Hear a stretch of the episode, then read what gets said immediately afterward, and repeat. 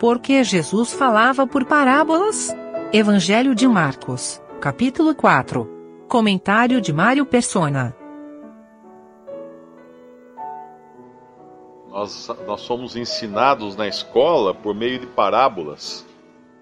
Quando a professora pegava coisas do dia a dia, situações do dia a dia, para nós aprendermos, por exemplo, aritmética. Maria tinha cinco maçãs, comeu duas, com quantas ficou. Então, essas, esses exemplos tirados da, da realidade, da vida normal, uh, eram usados para nós aprendermos alguma, alguma coisa uh, na escola.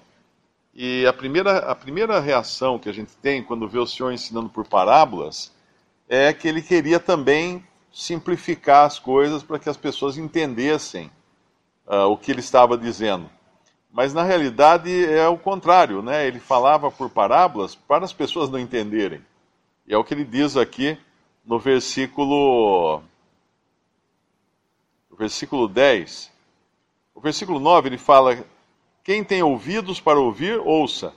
E quando se achou só, os que estavam junto dele com os doze interrogaram-no acerca da parábola. Ele disse-lhes: A vós vos é dado saber os mistérios do reino de Deus. Mas aos que estão de fora, todas estas coisas se dizem por parábolas, para que vendo, vejam e não percebam, e ouvindo, ouçam e não entendam, para que se não convertam e lhes sejam perdoados os pecados. Alguém pode achar que isso é estranho, porque porque ele não queria que as pessoas entendessem? Por que ele não iria querer que as pessoas se convertessem? Por que ele iria, não iria querer que as pessoas uh, tivessem os seus pecados perdoados? Por que ele falava dessa forma hermética, então, que eram as parábolas? Era uma forma hermética dele conversar com os demais que não fossem os seus discípulos diretos. Uh, porque não havia disposição neles para ouvir.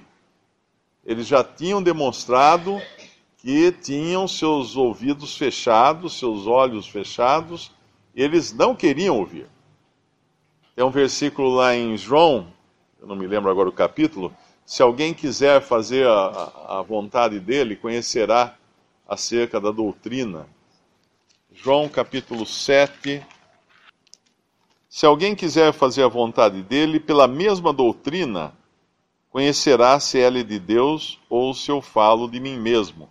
Uma outra versão, eu acho que na versão revista e atualizada, fala: se alguém quiser fazer a vontade dele, conhecerá acerca da doutrina, se ela é de Deus ou se eu falo de mim mesmo. Uh, então, antes de, de conhecer, vinha querer fazer a vontade. Então, se não existe a disposição de fazer a vontade, o senhor não vai mostrar. O senhor não vai abrir os olhos.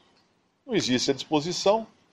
Ah, é, é, a mesma coisa o pecado, né? Quando nós estamos em pecado, não temos comunhão com Deus, nós deixamos de entender também a vontade de Deus para nós.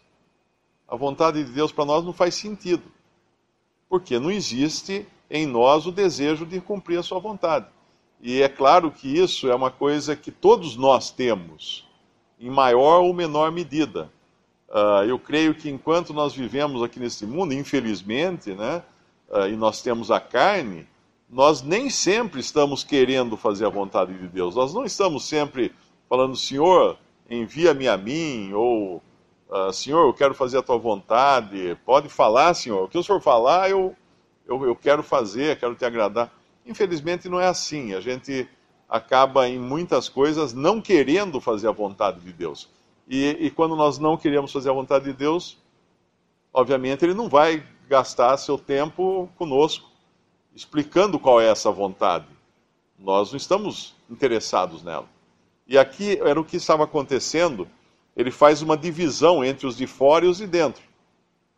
E é interessante isso, ele fazer essa divisão. Uh, mais, mais à frente, o apóstolo Paulo vai fazer essa divisão, lá em 1 Coríntios 5, quando ele fala de crentes, mas daqueles que estão fora e daqueles que estão dentro. Ali num sentido uh, administrativo, governamental, ele fala dos de fora e os de dentro. E, e é importante entender isso, que os de fora perdem muito. Se ele é crente verdadeiro, ele não perde a salvação. Isso falando agora em termos lá de 1 Coríntios. Ele não perde a salvação, mas ele perde muitas coisas. Ele perde muitos privilégios, ele perde muito conhecimento das coisas de Deus. Por quê? Porque não quis fazer a vontade de Deus, ficou fora. Ficou fora do círculo daqueles que têm esse desejo de fazer a vontade de Deus. E aqui, era, aqui estava acontecendo isso com eles. Para que vendo, vejam, não percebam, versículo 12. Ouvindo, ouçam, não entendam, para que se não convertam e lhes sejam perdoados os pecados. Porque primeiro vem uma obra de Deus, e essa é a obra que ele está falando aqui: o semeador sai a semear. Depois é dado luz, que vai ser no versículo 21, que vem a parábola da, da candeia. Primeiro Deus faz uma obra, depois ele dá luz. Essa é a. E depois ele vai produzir fruto também no coração daqueles que, que ele quer, aquele que, aqueles que ele, ele escolhe para si.